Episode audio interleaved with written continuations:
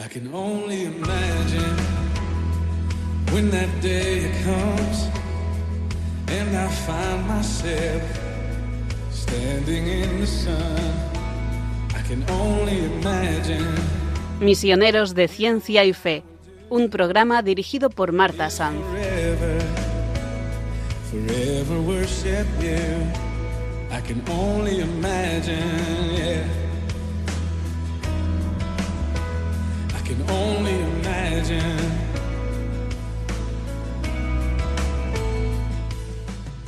Bienvenidos a este nuevo espacio de misioneros de ciencia y fe en Radio María.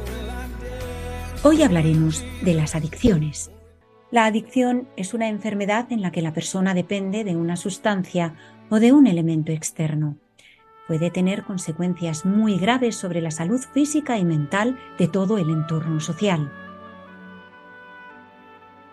Diferentes expertos en adicciones explican que tenemos todos los instintos, hormonas y mecanismos en nuestro interior para poder vivir de forma saludable y feliz.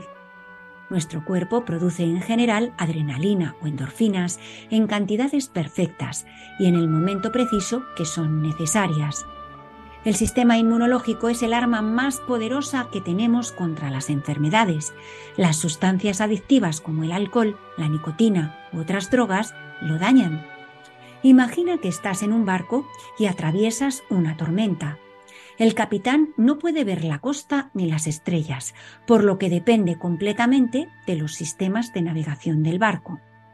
De repente, una luz roja comienza a avisarle que uno de sus instrumentos náuticos tiene poca batería y sin él no se puede navegar. ¿Arreglaría algo apagar la luz roja? Más bien lo agravaría. Las sustancias adictivas como el alcohol u otras drogas serían lo mismo que quitar el indicador de la luz roja en nuestro sistema inmunológico. Pero ¿qué partes del cerebro se activan con las adicciones? El alcohol, la nicotina y otras sustancias adictivas generan una liberación de dopamina en el cerebro. La dopamina es un neurotransmisor. Hasta no hace mucho los científicos creían que estaba vinculada al placer. Se sabe ahora que la dopamina no brinda por sí misma ninguna recompensa, pero sí es responsable de los deseos compulsivos. No produce placer, pero nos motiva. Es esencial para el aprendizaje. Lo malo es que cuando las drogas adictivas son las que realizan una liberación química en tu cerebro, tú estás aprendiendo lo que es la adicción.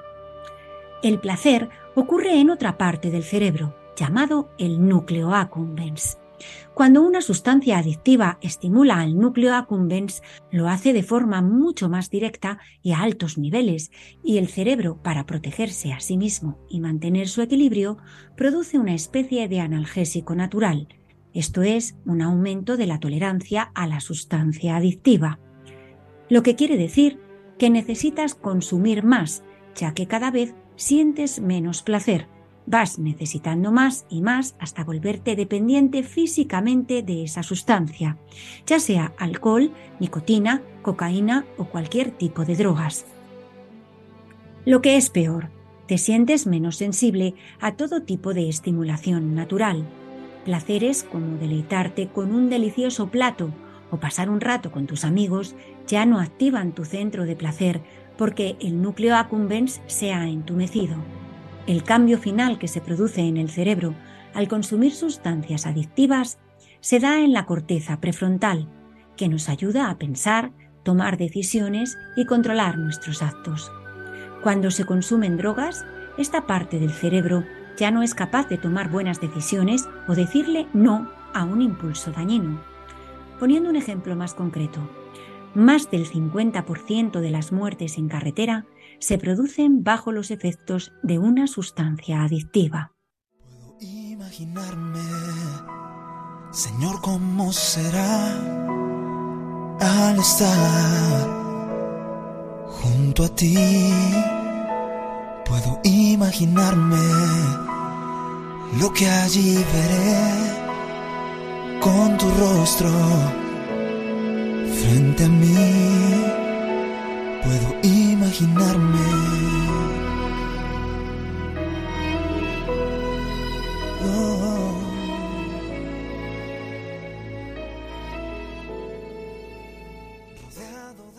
En el programa de hoy nos vamos a centrar en algunas de las principales adicciones a sustancias, como el alcohol, la nicotina, las drogas y los fármacos.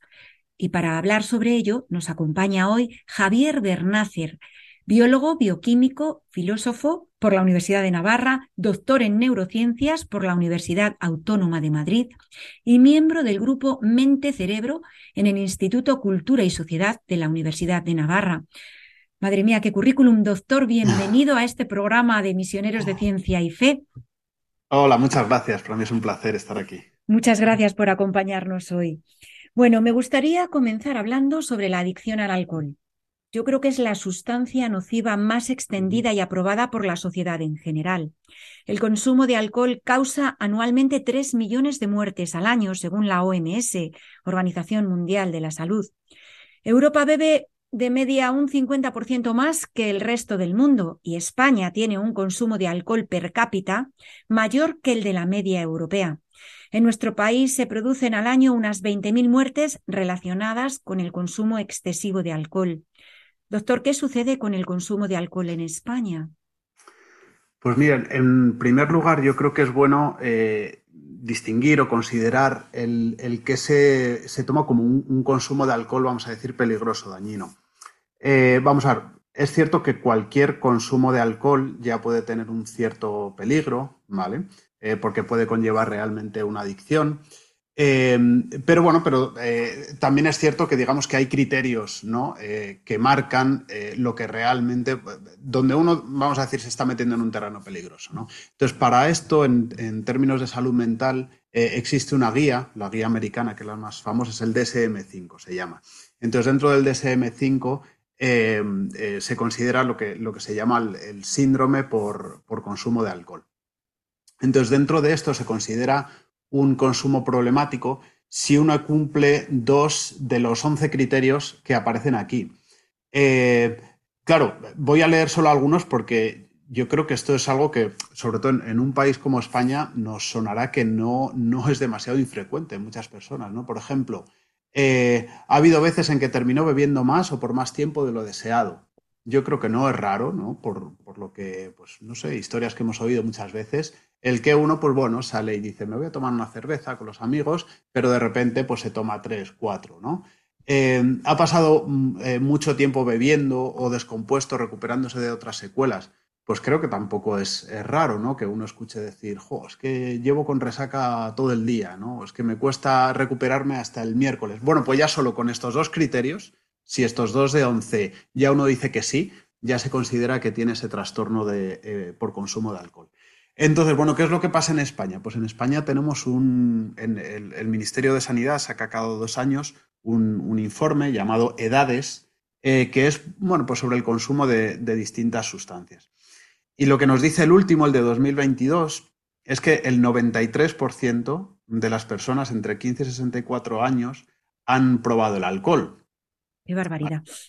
Sí, uno dice, bueno, pues probar el, alcohol. No, bueno, pues tampoco pasa nada. Bueno, pues el, 76% lo hicieron, o sea, el 76% es 3 de cada 4 encuestados, ¿vale? Es mucho. Altísima la cifra. eso, eso es muy alta. En el año previo a la encuesta, dos de cada tres en el último mes, ¿vale? Y un 9%, que aquí sí que fíjense en el cambio, ¿no? De, tomarlo ocasionalmente en el último mes, un 9% son los que declaran eh, consumirlo a diario. Esto de nuevo, insisto, eh, hay, que, entenderlo, eh, consumir a diario pues puede ser tomar una copa de vino en, las, comidas, que, bueno, creo que iremos hablando a, lo largo de la, entrevista, no tiene por qué ser malo, sí que es cierto, pues bueno, que dependiendo de, cada una de, las personas, pues sí que puede ser, digamos, un, factor de riesgo importante. Pero bueno, si nos centramos en las borracheras, pues por ejemplo, el, 17%, o sea, más o menos uno de, cada cinco de los encuestados, declara haberse emborrachado, emborrachado en el último, en el último año. Este, esta cifra ha bajado un poquito en esta última encuesta, pero sí que es cierto que, bueno, es muy, es muy parecido. Suele estar en torno al 20% desde que se lleva haciendo esta encuesta desde el, 1997. Pero sin embargo, sí que si nos fijamos en los jóvenes, que claro, yo creo que es un poco lo que más nos preocupa a todos, eh, pues es el, 35%. Cuando hablamos de, jóvenes, ¿qué edades? ¿Qué edades exactamente? Eso es entre 15 y 24 años. muy jóvenes, claro. Encuesta, eso es, muy jóvenes. Eh, uno de cada tres dice que se ha emborrachado en el, en el último año. Y, de hecho, pues claro, al final, digamos que emborracharse es algo subjetivo, ¿no? Uno puede decir, eh, bueno, me, he tomado cinco copas, eh, pero no estaba borracho. Eh, es algo extraño, pero, lo, pero, lo, hemos oído. Pero sin embargo, sí que hay otra pregunta que es precisamente si te has dado un atracón a beber. Esto es un, concepto, digamos, científico, pero que yo creo que todo, todo el mundo puede entender, ¿no? Supone beberse, pues, por lo menos cinco bebidas alcohólicas en un espacio menor de, dos horas. Claro, porque el... problema, el problema mm. del alcohol, doctor, es que es adictivo y que es la sustancia la que es en sí peligrosa. Porque la tolerancia, claro, hay personas que a lo mejor con una sola cerveza ya se marean un poquito y a lo mejor si esa cerveza se empieza a repetir dentro de X tiempo, pues la tolerancia ya ha aumentado y a lo mejor te necesitas cinco o, seis para poder eh, sentir ese placer ¿no? de antes, que es lo que hablábamos al principio del programa. Eso es. En general, casi todas las sustancias adictivas, no todas, pero casi todas, sí que tienen este factor de tolerancia en el que uno, pues en este caso en el alcohol, necesita cada vez beber más para experimentar los, digamos, los, síntomas ¿no? que, que notaba antes. Y claro, esto es muy peligroso porque, como muy bien ha dicho, el, alcohol, el alcohol es malo, o sea, no, no se puede poner de, otra manera, es malo. Ahí está, ahí está. Ya no solo por la posibilidad de poder caer en, el, alcoholismo y, bueno, pues por la neurodegeneración que puede causar a largo plazo, sino que, por ejemplo, eh, está muy relacionado con el cáncer. Por ejemplo, ahora eso lo vamos a ir mm. desgranando poquito a Muy bien. Porque son tantos los frentes que habría que abordar en una sociedad española donde además el vinito, la cervecita, los, incluso, ya no hablo de, licores fuertes como en otros países, ¿no? Pero en este está muy socializado y, se ve muy bien. Pero vamos a desgranar em, cómo también influyen las agencias publicitarias, en fin, poco a poco. Mm, Me gustaría un poco hablar ahora sobre lo que lo hace adictivo que no eres tú ni cuánto control creas tener sobre el alcohol, sino la propia naturaleza de la sustancia, que es el mismo etanol. Por tanto, mm. nuestra respuesta física al beber alcohol es querer más, te engancha a través de su naturaleza adictiva y deshidratante. Es un hecho fisiológico. Antes de probar el alcohol no se extrañaba, no se pensaba sobre él, porque al no conocerlo, el alcoholismo es mal entendido, no solo por los bebedores y familiares, sino también por muchos expertos, doctor. Un reciente estudio realizado en la Universidad de Pensilvania midió los hábitos excesivos de consumo de alcohol en los estudiantes cuyos padres les habían permitido beber durante la educación secundaria. Los hallazgos demostraron que el riesgo de emborracharse durante la universidad era mucho más alto. Este estudio también confirmó que si uno de los padres bebe en la casa, los hijos reciben esta influencia. Doctor, ¿cuáles son las principales causas que generan la adicción al alcohol? Pues mira, antes de meternos en las causas neurobiológicas, a mí me, parece que has dicho algo muy interesante para entender cualquier adicción, ¿vale? Hay, hay distintas teorías, distintas hipótesis que explican una, una, adicción, pero a mí la que me gusta mucho, la que me parece más convincente, es la que, voy a decir las palabras en inglés y ahora, ahora lo aclaro, la del wanting y el liking, el, el querer algo y el que te guste algo. A mí me parece que esto también se explica muy bien con, unas palabras, una cita del escritor C.S. Lewis, ¿vale? Que las cartas del diablo a su sobrino, pues no ese, diablo que intenta instruir a su sobrino, ¿no? Diablillo en formación, él le dice la fórmula del vicio, al final la adicción es un vicio, dice la fórmula del vicio es el ansia creciente de un placer decreciente. Y esto es la clave de esta teoría que digo de la adicción el que uno empieza a consumir la sustancia, en este caso el alcohol, pero eso puede ser cualquier otra, porque le, porque le gusta. O sea, experimenta una, una sensación positiva que puede ser fisiológica, puede ser corporal o puede ser social. Bueno, pues uno, uno está con los amigos, bebe alcohol y se siente casi, bueno, pues es el alma de la fiesta, es todo muy divertido, etc. ¿Qué, qué va a suceder? Que según uno vaya repitiendo este proceso, eh, digamos que se va a dar una transferencia de ese gustar, de ese liking, de disfrutar el alcohol, va a ir pasando al querer, al desearlo, cada vez más. Cada vez va a aumentar el deseo por el, por el alcohol, por el consumo de la sustancia y se va a disminuir el disfrute eh, producido por el consumo de esa sustancia. Esto, eh, yo creo, ya digo, si, si, entendemos esto, me parece que es clave para entender prácticamente todas las adicciones.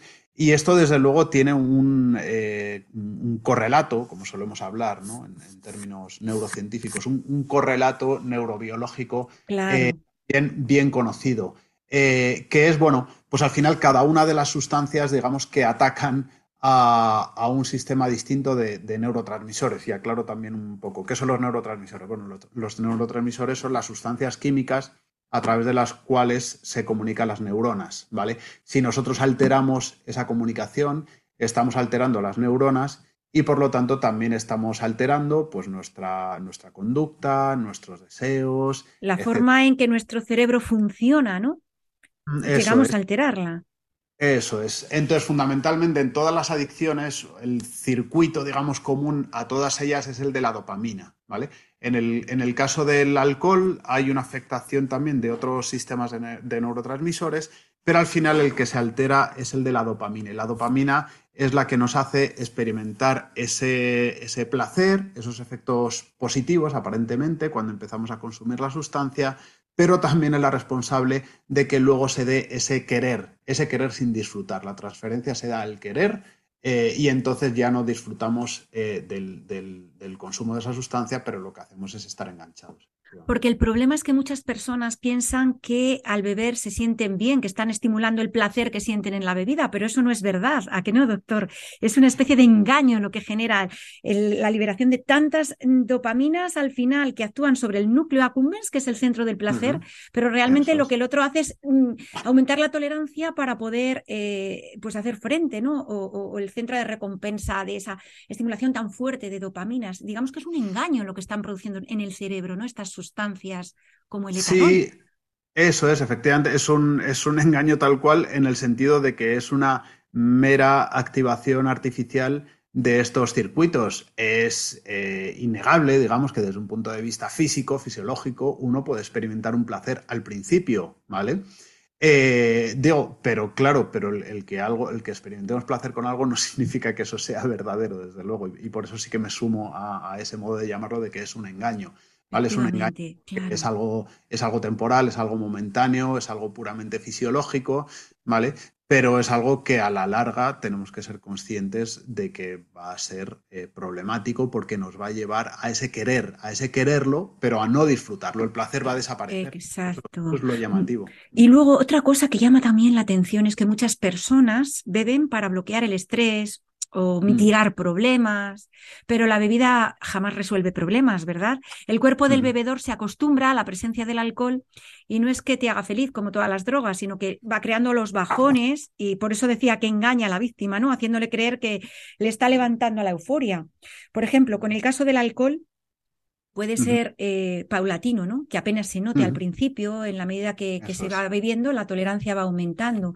Pero en realidad el alcohol mejora o empeora el estrés, doctor. Claro, a la larga, desde luego, hay de nuevo pruebas científicas que demuestran que lo empeoran, que lo empeora.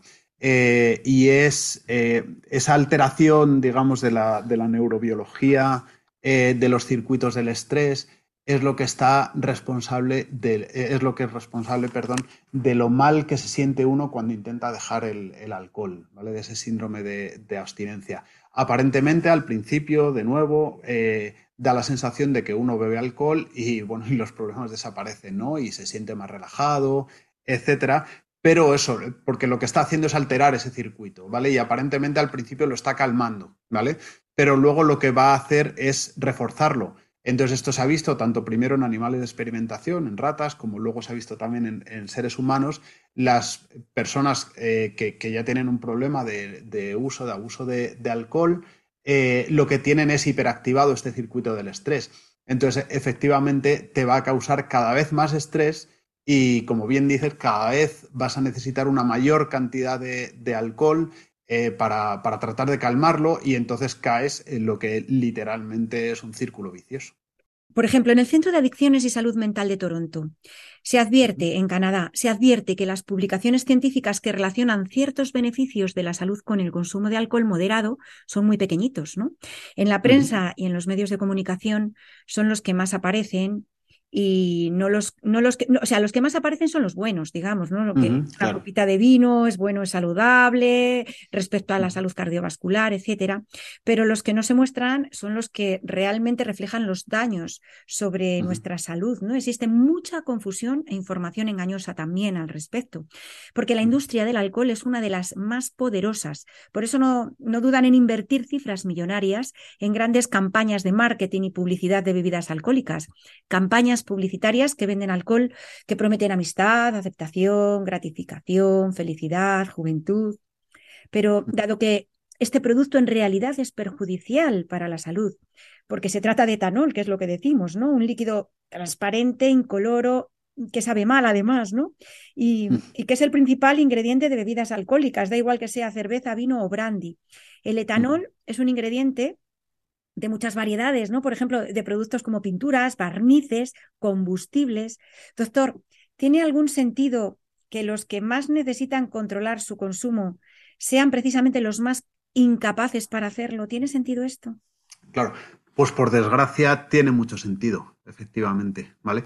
Porque al final, pues hay eh, no lo, que se conoce como vulnerabilidad. Eh, hay, hay personas que son más vulnerables a caer en una adicción y que además puede ser, eh, bueno, no puede ser, es ya no solo por su genética, por su biología, por su fisiología, por cómo funcionan sus cuerpos, ¿no? Para que nos entendamos, sino también por condiciones sociales, claro. O sea, al final, claro, los que lo tienen eh, más difícil en la sociedad, los que tienen menos apoyo, los que están más solos, son los que van a tener una, eh, bueno, pues un mayor peligro en poder caer en estas adicciones, como enlazando un poco con lo que decíamos antes, ¿no? Pues si uno eh, tiene un, gran estrés o una gran ansiedad, pues bueno, pues sabemos eh, que una, una, gran manera de tratar de mitigarlo pues es hablar con alguien, ¿no? Hablar con un amigo, estar con alguien, refugiarse en la familia. Claro, si uno no tiene este soporte, pues al final, ¿qué es lo más fácil? Caer en el alcohol. Y, lo malo es que, que, además mm. eh, se suele culpar ¿no? al bebedor. Em, pero lo que causa esta epidemia alcohólica en nuestra sociedad, ¿qué piensa usted? ¿Qué es el bebedor o la bebida? ¿Quién es el verdadero culpable de esto? Bueno, desde luego no hay, no hay bebedor sin bebida ni bebida sin bebedor, ¿no? Eh, yo creo que al final los dos están, los dos están relacionados. Si hubiera, digamos, un, un mayor, eh, no me gusta usar la palabra control, pero una enfatización de la responsabilidad ¿no? a nivel de la sociedad y también hubiera un mayor conocimiento de, lo que supone el, alcohol y el alcoholismo, desde luego creo que sería eh, más, más infrecuente que se diera la adicción al alcohol. Eh, y es algo, ya digo, que se puede controlar desde los dos puntos de vista. O sea, se puede dificultar el, el acceso al alcohol eh, y también, obviamente, se tiene que ayudar a las personas que son más propensas de caer en el alcoholismo. Es curioso porque en esta encuesta que mencionaba el Ministerio de, Sanidad, eh, incluso entre las personas que, beben y que reconocen haber bebido, pues eh, frecuentemente o en el último mes, la gran mayoría, o sea, hasta el 80%, proponen que, bueno, pues que se, que se, que se, que se pongan las etiquetas, ¿no? Como se hace con el tabaco, que se pongan las etiquetas de las bebidas eh, alcohólicas. Claro, los daños que producen, ¿no? Eso, los problemas, los daños que puede producir, que se reduzca la publicidad, que desde luego no se permite al patrocinio de, equipos deportivos, etcétera, por partes de bebidas alcohólicas. Entonces es curioso cómo eh, la gente es consciente de esto. Pero fíjate que los publicistas mm. aquí necesitan superar, mm. o sea, lo que es la versión instintiva que tenemos al alcohol o, a los productos que nos, que nos pueden hacer daño, pero las grandes mm. compañías suelen contratar a prestigiosas firmas de publicidad, firmas que cuentan con psicólogos, especialistas en comportamientos humanos, eh, en fin, para elaborar los anuncios y conseguir una venta emocional. Todos los mm. mensajes hablan a la mente consciente y a la mente inconsciente, que aunque creamos que la publicidad no afecta, eh, las investigaciones están demostrando que el cerebro no solamente recibe la información sensorial, sino que también registra esta información a nivel inconsciente. Se produce ahí una, una, especie de, llamamos, disonancia cognitiva, ¿no? Que es una tensión que percibimos cuando mantenemos que hay dos ideas contradictorias o incompatibles. Por ejemplo, nosotros sabemos que el alcohol es malo, pero queremos tomar esa sustancia adictiva, ¿no? Y por eso hablábamos de la vulnerabilidad. ¿Qué se puede hacer? Y, antes de escuchar el tema musical, que vamos a poner ahora para, para, un poquito diluir tanta tensión, eh, doctor, ¿qué se puede hacer? ¿Se puede resetear el inconsciente? ¿Qué mm. propone muy brevemente antes de pasar a la pausa musical? Muy bien. Bueno, resetear el inconsciente como tal, yo diría que no se puede, o no sé muy bien en qué consistiría. Yo no soy un gran fan de darle un gran peso al inconsciente, porque creo que aunque esté ahí, pues al final es precisamente nuestra voluntad y es eh, nuestro consciente el que tiene que, estar por, por encima de él. Eh, eh, entonces, al, final lo que hay que hacer, pues es, vamos a decirlo así en términos como clásicos, educar la voluntad, ¿vale? Educar la voluntad. No hace falta resetear el inconsciente, eh, sino simplemente pues desarrollar el juicio, la capacidad de juicio de decir eso que me están proponiendo, eso que me están vendiendo, puede ser un bien y una alegría social pasajera, pero al final va a ser muy perjudicial para mí. Sí, porque doctor, también en el tema del alcohol se daña la corteza prefrontal, que es donde tenemos la toma, la capacidad de la toma de decisiones y nuestra autonomía. Entonces, estas personas son más vulnerables ¿no? a, modificar la voluntad. ¿Habría alguna pauta que les pudiera dar o alguna mm. recomendación o esperanza para dejar el, consumo de alcohol? Porque luego se recupera todo el organismo en el momento en que se deja la sustancia adictiva, pero es como, ¿cómo frenar? ¿Qué les diría? ¿Qué les diría en el caso del alcohol? Bueno, desde luego, yo ahí no soy un, no soy terapeuta, no soy, no soy clínico, pero sé que eh, muchos de los programas terapéuticos que tenemos en España, que son muy buenos, quizá el más eh, conocido sea Proyecto Hombre, eh, saben trabajar muy bien con estas, con estas personas. Y al final, una de las vías con las que se puede, digamos, intervenir es la creación de hábitos positivos. ¿vale? Sabemos que es muy difícil quitar un hábito negativo como tal, ¿vale? Decir, bueno, pues ahora no fumo o ahora no bebo, ¿vale?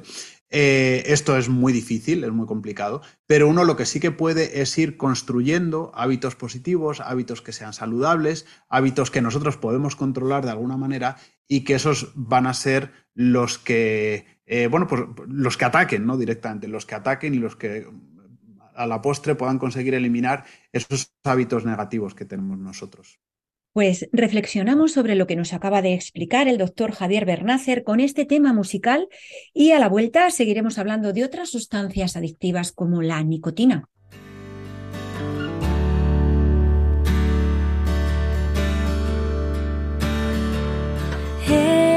Entra, te abro mi corazón.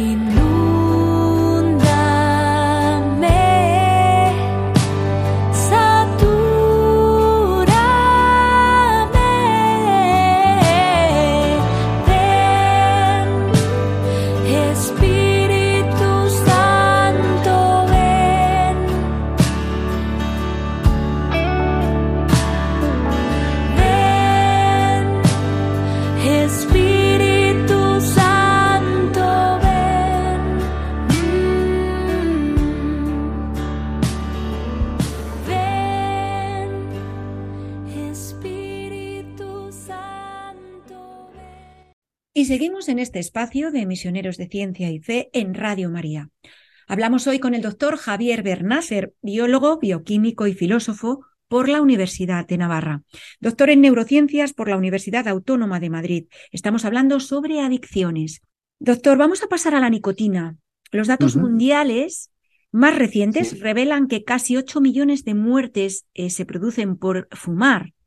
En 2019 el número mundial de fumadores seguía aumentando. Ahora mismo las cifras no sé si las tiene actualizadas, pero las últimas que tengo yo indican que una de cada cinco muertes de hombres es producida por el cigarrillo y que el Ujú. 90% de los nuevos fumadores se vuelven adictos a los 25 años de edad. ¿Qué está sucediendo con el tabaco, doctor? ¿Cree que la sociedad es consciente del gravísimo peligro de la nicotina? Sí, pues es curioso porque a mí si me preguntaran, digamos, sin datos en la mano, diría, eh, me da la impresión de que hoy día se es mucho más consciente del peligro que supone eh, que hace 20 años, por ejemplo. Yo siempre recuerdo, y, se lo digo a mis alumnos en la universidad, pues cuando uno venía, eh, venía a clase, venía a la universidad, entraba en los edificios y la gente estaba fumando dentro. No en las clases, ya en, en mi época ya no se podía fumar dentro de clase, un- unos cuantos años antes sí. Entonces, da la sensación, bueno, en los bares, por supuesto, no se puede fumar, ¿no? Da la sensación de que esto se está mitigando, pero sin embargo uno ve los datos y ve que uno de cada, uno de cada tres personas en el último mes ha fumado diariamente. Claro, ya fumar diariamente, pues es directamente, ¿no? Una adicción, Eh, efectivamente. Sí, sí, se puede considerar desde luego como, como tabaquismo, ¿no? Y además es curioso cómo de ellos, eh, dos de cada tres se han planteado dejarlo alguna vez. Eso, y uno puede verlo ya más directamente como una adicción. Dices, en el momento en el que tú te has planteado dejarlo y no lo has conseguido, entonces sí que puedes hablar como de, una adicción. También, claro, ¿cuál es el peligro extra que me parece a mí de la, nicotina? Que es que ya no es solo malo para el fumador, sino también, para los que le rodean. Eh, esto es algo que en el alcohol no ocurre directamente. Por supuesto que el, alcohol es malo para, los que rodean al, al, alcohólico por el problema social que supone, ¿vale? Pero es que la nicotina ya es directamente, es fisiológicamente, eh, es peligroso para los que rodean al fumador. Y por eso quizá tenga un, componente que lo hace aún peor. Más peligroso, efectivamente. Mm. La industria tabacalera, al igual que la industria del alcohol, también gasta miles de millones de dólares y de euros cada año en la creación y mercado de anuncios que presentan el acto de fumar como algo emocionante, glamuroso, que no es peligroso. El consumo de tabaco se muestra en juegos de los vídeos, en Internet, en la televisión, en las películas que muestran fumadores, que son una gran influencia, porque -huh. se van quedando en el inconsciente sin que seamos, eh, claro. sin que nos demos cuenta. Eh, los estudios demuestran, doctor, que los jóvenes que ven a los actores fumando en las películas tienen una probabilidad mayor de comenzar a fumar. ¿Cómo se produce el enganche o adicción a esta sustancia? ¿Es importante el número de cigarrillos, frecuencia, etcétera? Sí, claro, lo, lo, que has dicho de las películas también me parece muy relevante porque de nuevo sí que eh, yo creo que es una realidad que ha habido, hay una mayor regulación en la, en la publicidad del, del, tabaco, así como del alcohol, ¿no? Pues eso, pues antes uno escuchaba la radio deportiva, yo recuerdo cuando era niño, y la publicidad de, del tabaco, de los puritos, del alcohol, estaba ahí dentro de los, de los eh, programas deportivos, algo que ya ha desaparecido. Pero sin embargo sí que ahora es como más implícito. Efectivamente, pues todavía en las películas, en las series, eh, pues bueno, pues el, el, gran o la gran protagonista pues todavía fuma y bueno, pues y esto aparece como algo atractivo. Vale, ¿cómo se produce el, enganche a la sustancia? Pues de nuevo, eh, parecido al alcohol, sin entrar en demasiados detalles, ahora estamos atacando de primeras a un nuevo sistema de neurotransmisores, en este caso, pues bueno, la acetilcolina, eh, pero al final sí que existe una gran relación con ese otro sistema que mencionábamos, el de la dopamina, que es el que nos va a hacer cada vez disfrutar menos eh, el tabaco y, sin embargo, cada vez necesitarlo más. De nuevo, quizá con el, con el tabaco ocurre mm, de una manera todavía más exagerada lo que decíamos antes y es que el tabaco tiene aparentemente unos efectos positivos, inmediatos. Efectivamente, nos, nos calma, eh, nuestra ansiedad, nos relaja, incluso nos anima. Eh, y esto, claro, esto lo hace muchísimo más peligroso.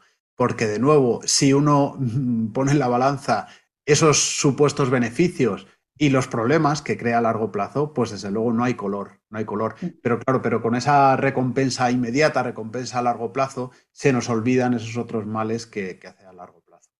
Bueno, antes de pasar a, a, otra de las adicciones, como son los psicofármacos, muy brevemente, doctor, me gustaría saber si es importante el número de cigarrillos, la frecuencia con la que se fuman, para que sea más difícil salir de esta espiral ¿no? que, que se produce con la adicción de la nicotina.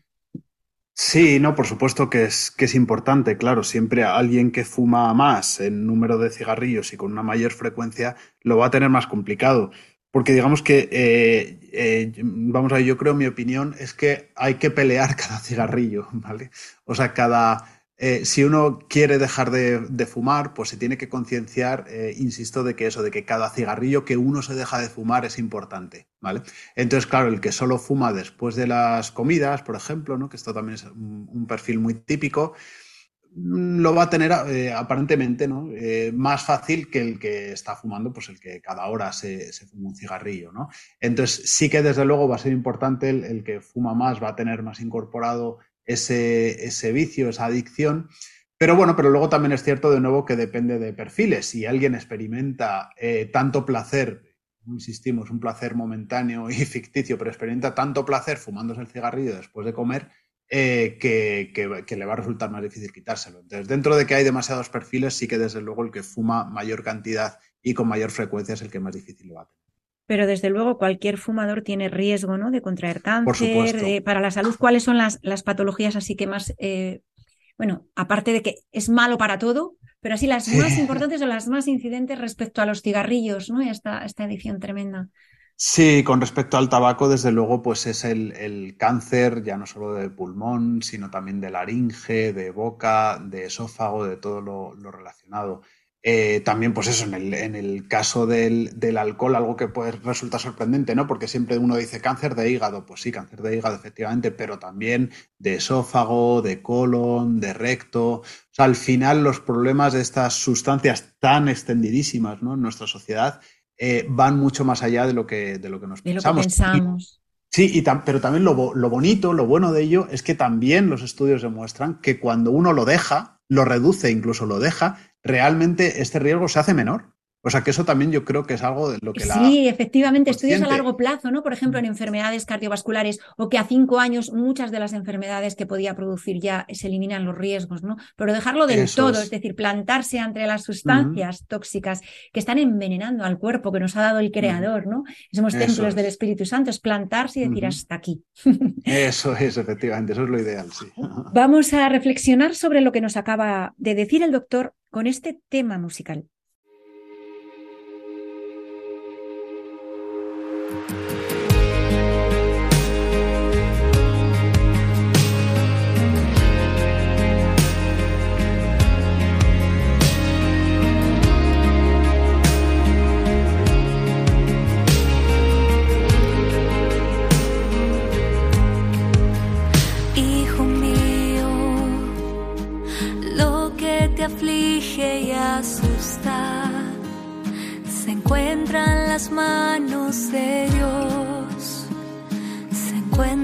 Las manos de Dios.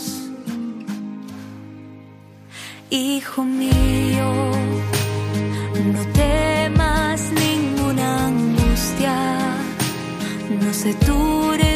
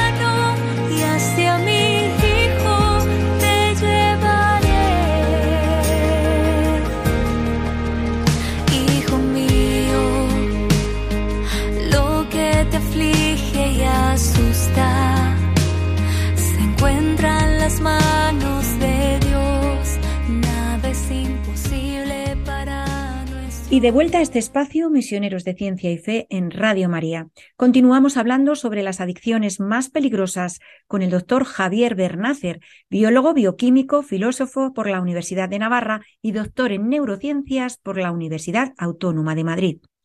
Doctor, los psicofármacos. Un notable número de médicos afirman que cada día de consulta ven a muchas personas que están enganchadas a psicofármacos. No es algo que aparezca por sorpresa, pero el abuso de antidepresivos y ansiolíticos existe, ¿verdad? Muchos sanitarios Advierten que tomar una pastilla es sencillo, que tiene un efecto casi inmediato y como es un medicamento parece que te ayuda para la salud. Eh, las personas no lo ven como una adicción, pero se puede acabar transformando en una adicción. Los psicofármacos son útiles, pero únicamente en situaciones de dolor o problemas a los que se enfrentan las personas. No debe abusarse de ellos con el pretexto de que es un medicamento. ¿Es especialmente peligrosa esta adicción, doctor? Pues en mi opinión sí que lo es. Mi opinión sí que lo es porque sí que estos eh, fármacos, sean, pues no sé, los, los hipnosedantes o, por ejemplo, pues los, ¿no? los calmantes que podemos tomar también por el, por el dolor, pues tipo tramadol o, tipo la, morfina, estos ya sí que van directamente y sin paliativos van a esa comunicación entre neuronas eh, que mencionábamos antes, ¿vale? Por ejemplo, pues los, los ansiolíticos, pues el típico funcionamiento de los ansiolíticos es eh, evitar que, uno de estos neurotransmisores, la, serotonina, eh, digamos que, desaparezca de ese espacio de comunicación entre dos neuronas, ¿vale? O sea, lo, que hace es bloquear, bloquear su desaparición, hace que haya, que haya más de este neurotransmisor. Y esto es cierto que, claro, hay, hay mucha gente que por, bueno, pues por una enfermedad, por una condición mental, lo, necesitan, ¿vale? Eh, pero claro, pero efectivamente uno se puede, em, se puede acostumbrar a su uso y se puede caer en una adicción que puede ser incluso peor que el problema que tiene uno. Claro, por eso siempre, ¿qué es lo ideal en este, eh, cuando uno tiene pues, cualquier tipo de condición mental? Que uno, eh, además del consumo de medicamentos, si lo necesita, si se lo prescribe su médico, que además tenga también sesiones de psicoterapia, hablar con un, psicólogo, tener sesiones con un psicólogo, con, alguien especializado, que también le ayude a desarrollar estrategias eh, para poder luchar contra eso. A mí también yo creo que es importante desestigmatizar la enfermedad mental y por eso a mí no me importa decir que yo en algún momento de, de mi vida he tenido que tomar ansiolíticos.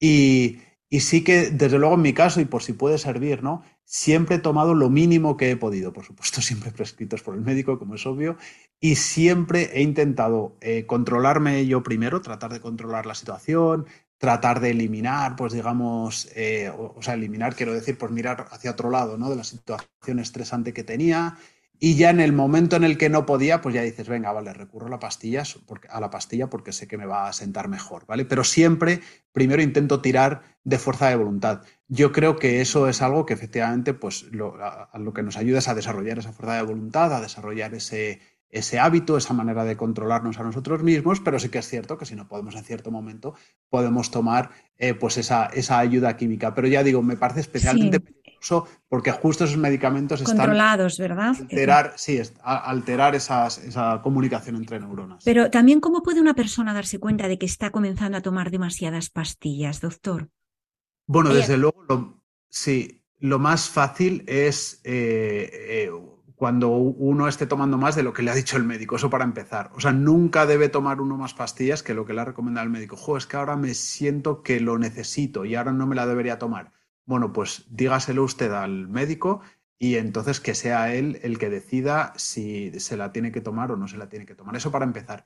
Pero aún así, aunque uno se, esté tomando lo que le dice el médico, si uno experimenta algún tipo de malestar, sea físico, pues tipo eh, temblores o también del, del, tipo, vamos a decir, psicológico, de decir, es que no puedo vivir sin la pastilla, por ejemplo. ¿no? Es decir, es que no puedo vivir sin la pastilla también que se lo diga, que se lo diga a su médico, porque esto es una mala señal. Claro, porque, bueno, a ver, yo creo que un poco podría radicar también en el nuevo estilo de vida al que nos enfrentamos, ¿no? Menos tolerancia al sufrimiento, muchas veces no encontramos apoyo, no somos capaces de sobrellevar cualquier molestia emocional. A ver, mm. hay personas que piden fármacos a su médico cuando en realidad tienen un problema a lo mejor o de pareja o se han quedado en paro. Antes de afrontar el problema recurren al camino de pedir un fármaco, ¿no? Y entonces al final, pues eh, a lo mejor un perfil, de, no sé si, si podría servir, ¿no? Pero por lo que he estado investigando, puede haber adicción o generarse cierta adicción a los psicofármacos en personas mayores de 50 años, a lo mejor que no consumen otras sustancias adictivas, pero con tratamientos prolongados por depresión o ansiedad, ¿no? Em, no sé si es el perfil adecuado, correcto, o hay ahora nuevos perfiles que también eh, se abuse de estas sustancias, si, no por, porque se quiera, sino a lo mejor porque se pasa de una necesidad ya a establecer como algo de me voy a tomar la pastilla, que ya me siento mal, ¿no? Sí, efectivamente, si uno ve los datos, ve que en la juventud de los jóvenes, ya digo, entre más o menos pues hasta los 30 años, desde luego no aparece apenas el consumo de estas sustancias es a partir de los 35 años y sobre todo, como bien ha dicho, a, partir de los 55 cuando se hacen más masivos. Claro, yo creo que esto siempre empieza por una, por una receta médica. Eh, y, claro, pues es relativamente infrecuente que los jóvenes tengan, bueno, la, verdad es que cada vez tienen más problemas de ansiedad, pero bueno, pero problemas de, de depresión, ¿vale? que ya digo que es eh, por donde suele venir el, inicio de consumo de, estas sustancias. Sí que suele ser ese el típico perfil. De psicofármacos. Bueno, vamos a pasar mm. a otras drogas. Por ejemplo, la cocaína, una de las drogas adictivas más fuertes, más potente, ya sea esnifada, mm. fumada, inhalada o inyectada. Una vez que la persona ha probado la cocaína, ya no puede prever ni controlar hasta qué punto seguirá usándola, ¿no? Es un fuerte estimulante del sistema nervioso central. Los efectos físicos de la cocaína incluyen constricción de los vasos sanguíneos periféricos, dilatación de pupilas, aumento de temperatura, frecuencia cardíaca, tensión arterial. ¿Esta es más peligrosa que el alcohol, doctor? ¿O que la nicotina por su manera de enganchar tan fuertemente al mm. consumidor? En mi opinión, sí, sin duda, sin duda porque como, como he dicho antes, pues tanto el alcohol como la nicotina atacan a ciertos neurotransmisores que al final acaban afectando a la dopamina, pero lo hacen de manera inmediata. Sin embargo, estas drogas, la cocaína, la metanfetamina u otros tipos de anfetaminas, van directamente al sistema de la, dopamina. Y eso está relacionado con la euforia, pero eh, que se puede sentir, pero claro, pero está también relacionado con cosas tan graves eh, como, las alucinaciones, las experiencias psicóticas. Y de hecho, eh, yo, bueno, pues no me gusta ser paternalista o moralista con mis alumnos, pero creo que sí que tienen que estar bien informados. Y, siempre cuando sale el, tema, pues, eh, ¿no? pues yo les doy clases de psicobiología, entonces cuando sale el tema de las drogas, etcétera, ya les digo, miren, esto es, o sea, una vez que consumas cocaína, que consumas marihuana, etcétera, te puede cambiar la vida, tal cual. O sea, puedes tener una predisposición eh, genética que tú no, conoces, que puede parecer relativamente infrecuente, pero oye, pero que puedes tener ahí y que con una vez que consumas cualquiera de estas sustancias puedes desarrollar una esquizofrenia, que es una enfermedad eh, que no se te va a curar, ¿vale? Qué barbaridad. Durante toda tu vida. Sí, y esto, y esto es muy fuerte. Y esto de nuevo, pues también lo tienen, lo tendrían que conocer los jóvenes, porque eso, como sabemos, el consumo de cocaína es especialmente grave, grave en España. Eh, no sé si es cada vez más extendido, pero desde luego está relativamente extendido entre la juventud. Y, claro, y esto, esto lo tienen que saber. O sea, un, día de fiesta, una noche de fiesta te puede cambiar la vida para siempre. Qué barbaridad. Eh, ¿Se agrava el problema en sus cerebros al ser más jóvenes, doctor? Sin ninguna duda, sin ninguna duda. Eh, mencionábamos antes la, corteza prefrontal. Los, los, jóvenes, jóvenes hasta, hasta los 25, más o menos, y, más. O sea, digo, aquí no hay un punto de corte claro, pero es hasta la, mitad de la veintena, incluso un poquito pasada, todavía no tienen esa corteza prefrontal eh, totalmente desarrollada. ¿Qué significa que no la tienen totalmente desarrollada? Pues que es más plástica, ¿vale? Está más abierta a cambios. Eh, al final toda esta alteración de la, dopamina, pues hay una proyección, un, riego de dopamina no, muy grande en la corteza prefrontal. Eh, y claro, si el cerebro todavía, digamos, que está permeable, está flexible, ¿no? A, tomar, a tomar con fuerza estos cambios, eh, esa alteración de la dopamina, ese uso no natural, ¿vale? Artificial de la dopamina, lo que puede hacer es cambiar esas conexiones y hacer que esas conexiones, que tienen una cierta plasticidad, se vayan haciendo más, más sólidas, más rígidas, pero de una manera totalmente errónea, ¿vale? De una manera Claro, qué peligroso, qué peligroso. Eso es. Y eso es lo que al final te puede acabar desarrollando en, una esquizofrenia, en un trastorno psicótico, etcétera. Realmente peligroso. Hay que, hay que rezar mucho por estos jóvenes, ¿no? Porque de cualquier manera Dios es esa fuente de curación ya sucede a través de una reunión de compañeros adictos o tras horas de asesoramiento. Él está siempre con los brazos abiertos, no dispuesto a volver a, recibir a una persona en su regazo. Es usted un hombre de fe sólida, ¿verdad? Doctor, ¿en qué momento se ha apoyado más en su fe? Bueno, eh, vamos a ver, esto, esto podría abrir un tema, una nueva entrevista, pero bueno, nosotros pues en nuestra familia hemos tenido la suerte de que eh, hemos tenido un hijo con una altísima discapacidad. Eh, pues nuestro, nuestro hijo, desde el, embarazo, vieron que tenía pues una enfermedad, un síndrome muy raro, muy, raro, muy grave. pues bueno, un niño sordo-ciego, con todo tipo de discapacidades, con todo tipo de, problemas, pues alteraciones cardíacas, alteraciones del crecimiento, etc. y que de hecho pues falleció hace, hace unos meses con ocho años. Entonces, lo sentimos, de verdad que lo sentimos. Muchas gracias. Pero ¿en qué me ha ayudado la fe? ¿En qué nos ha ayudado la fe? Bueno, pues en experimentar esto como un auténtico regalo. Y esto es algo que quizás sea difícil, bueno, sea difícil de entender para la, gente ¿no? que, tiene, que tiene fe, que seguramente sea la mayoría de los que nos están escuchando, pues no les sorprenderá tanto. Pero desde luego es, es eso, es experimentar eh, la satisfacción que supone el entregarse a alguien que lo necesita, porque claro, nuestro hijo necesitaba todo tipo de ayuda. Entonces, el, entregarse, el dejar tu vida al lado, de lado, mm, por darlo todo por alguien, eh, es una satisfacción maravillosa y que desde luego en nuestro caso pues ha pasado por la fe. Mm, mm, con Cristo, claro, como hizo Él, con Cristo, con Él y en Él. En la cruz, Él se entregó eh, por todos y nos enseña que, que, en la cruz con Él lo podemos todo, ¿verdad? Como hablaba de regalos. Para mí, sí, siempre la, esa visión de la cruz ha sido muy importante. Ese por qué Cristo se preguntaba en la cruz, Dios mío, ¿por qué me has abandonado? Le decía a su padre, siendo, siendo Dios el mismo. Y, el cómo, esto me sirvió para ver cómo muchas veces nos preguntamos por qué, pero luego que, cómo termina Cristo, ¿no? Dice, a tus manos encomiendo mi espíritu. Y eso es lo que aprende uno. Lo que tiene que hacer es aceptar, es dejarse llevar, es, ¿no? Pues dejarse en las manos de Dios y ahí es cuando uno realmente encuentra la verdadera felicidad.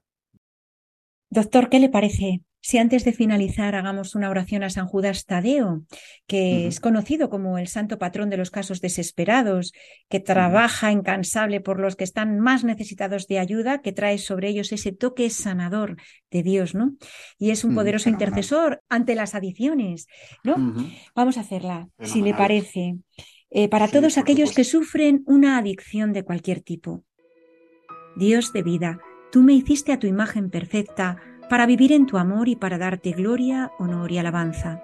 Abre mi corazón a tu poder sanador. Ven, Señor Jesús, calma mi alma como susurras de paz al mar tempestuoso. San Judas, Santísimo Apóstol, en mi necesidad me vuelvo hacia ti. Te ruego que intercedas por mí para que encuentre fuerzas para superar mi enfermedad. Amén. Amén. Muchas gracias, doctor, por estar hoy aquí con nosotros, por ese increíble testimonio que nos ha dado también de vida y de fe. Gracias por acompañarnos. Mm, muchas gracias a ustedes, ha sido un placer. Y también me despido de todos ustedes hasta el próximo programa de Misioneros de Ciencia y Fe. Si tienen comentarios, sugerencias o peticiones, Pueden escribirnos al correo electrónico del programa misionerosdeciencia@radiomaria.es. Si desean volver a escuchar el programa, pueden hacerlo en el podcast que se encuentra en nuestra web radiomaria.es. O si prefieren recibirlo en casa, pueden solicitar el CD llamando al teléfono 91 822 8010. Muchas gracias por acompañarnos.